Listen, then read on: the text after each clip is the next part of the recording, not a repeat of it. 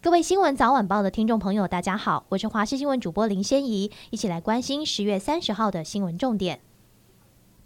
蓝白政党合作协商今天登场，两党主席朱立伦与柯文哲进行了一点五小时的闭门会谈。国民党、民众党也发表四点共同声明，包括第一点，共同进行台湾第三波民主改革，避免一党独大、赢者全拿的民主独裁；第二点，在两岸方面，在对等、尊严、友善的原则下，重启两岸对话与交流；还有第三点，总统应赴立法院进行国情报告，听取立院党团建言后再补充报告；第四点，两党同意在二零二四大选共同努力，发挥一加一大于二的功效，在立委席次上双方相互支援，将席次最大化。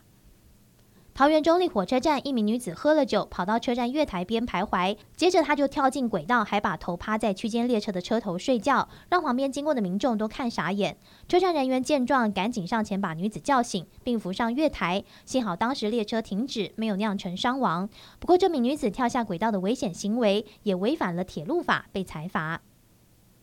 十月就要结束了，普发现金六千块也将在明天正式到期。尽管国税局还没有正式公布未领人数，不过根据推估，还有十万人没有领，国库充公金额上看六亿元。提醒还没领取的民众把握最后时间。在中国广西爆发生态危机，原因竟然是因为台湾雕。有广西民众表示，当地河流出现大批罗非鱼，不仅吃小鱼小虾，还有其他鱼类鱼卵，繁殖又超快，严重影响当地生态多样性，责成广西当局尽速捕捞罗非鱼。根据了解，所谓的罗非鱼最早源自非洲，从新加坡被台湾人引进台湾，经过改良后成为大名鼎鼎的吴锅鱼。以色列报复哈马斯突袭，造成加萨无辜平民大量死伤。根据加萨卫生部门统计，死亡人数超过九千五百人，其中半数是儿童。美国也首度表态，认为以色列在执行军事行动时需要负责任，有遵守国际人权法与战争法的义务，要保护平民。